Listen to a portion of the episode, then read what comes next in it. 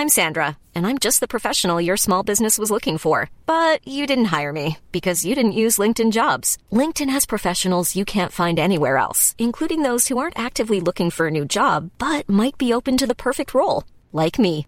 In a given month, over 70% of LinkedIn users don't visit other leading job sites. So if you're not looking on LinkedIn, you'll miss out on great candidates like Sandra. Start hiring professionals like a professional. Post your free job on linkedin.com/people today.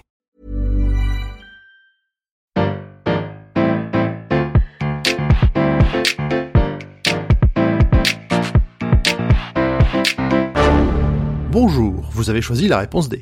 Mais d'abord écoutez la question.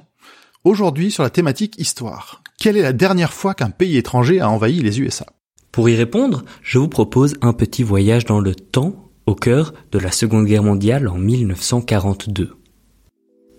L'attaque de Pearl Harbor est probablement l'épisode le plus connu de la confrontation entre Japonais et Américains durant la Seconde Guerre mondiale. Alors, petit rappel pour ceux qui ont tout oublié depuis le collège. En 1941, l'aviation japonaise lance une attaque surprise sur une île américaine au cœur du Pacifique, la fameuse Pearl Harbor. Cette agression marque l'entrée des États-Unis dans le conflit mondial.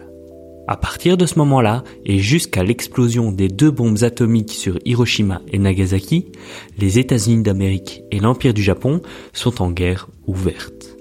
L'immense majorité du conflit va se dérouler autour des îles du Pacifique et dans l'archipel japonais. Mais pas uniquement. Quelques régiments nippons vont réussir à atteindre le continent américain et envahir une partie du territoire des États-Unis. La région qu'ils envahissent s'appelle les Aléoutes. C'est un ensemble d'îles situées au large de l'Alaska et qui joue un rôle stratégique majeur pour qui veut avoir la maîtrise du Pacifique.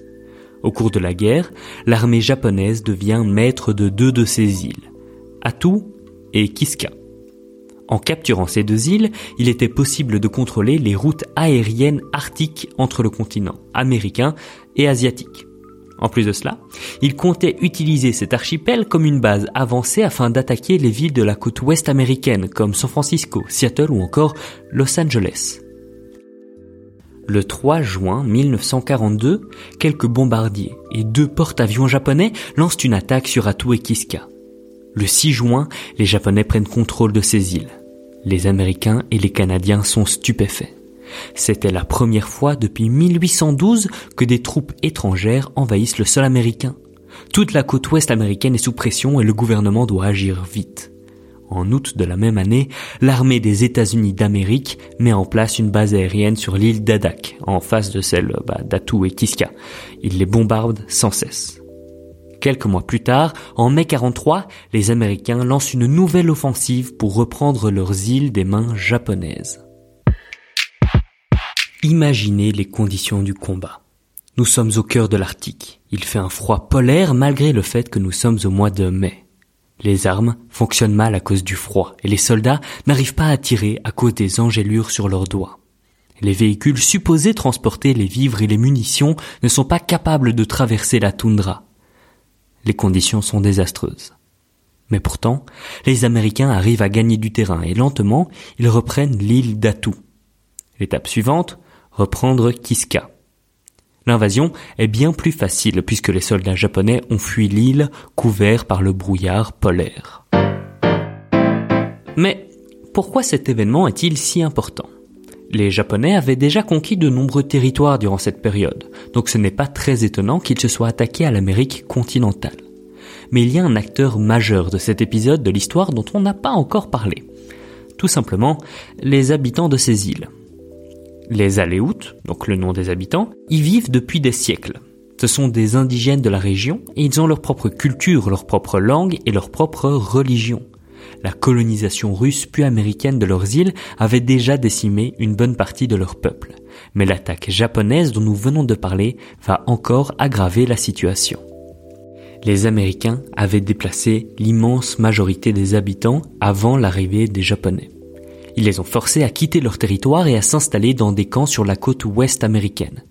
Vous me direz, bah, en temps de guerre, c'est normal qu'il y ait des civils qui doivent être déplacés. Malheureusement, dans ce cas-là, la situation est plus complexe. Ces citoyens américains, qui ont donc été forcés de quitter leur maison en 1942, n'ont pu revenir chez eux qu'en 1987, longtemps après la fin de la guerre. 10% d'entre eux sont morts dans les camps américains à cause du manque de nourriture, d'une épidémie de tuberculose, et moins de la moitié d'entre eux ont pu retourner chez eux après avoir reçu l'autorisation. Les camps dans lesquels ils avaient été installés n'étaient pas aménagés pour les accueillir. Il n'y avait pas d'école, pas de centre médical, pas de toilettes et même pas d'électricité. Ils ont donc dû passer des années loin de chez eux et dans des conditions effroyables. Tout ça à cause du gouvernement américain. Aujourd'hui encore, on ne sait toujours pas pourquoi les Aléoutes n'ont pas pu rentrer chez eux après la guerre. Bravo, c'était la bonne réponse. Pour aller plus loin sur ce sujet, retrouvez les sources en description. La réponse D est un podcast du label Podcut. Vous pouvez nous soutenir via Patreon ou échanger directement avec les membres du label sur Discord. Toutes les informations sont à retrouver dans les détails de l'épisode.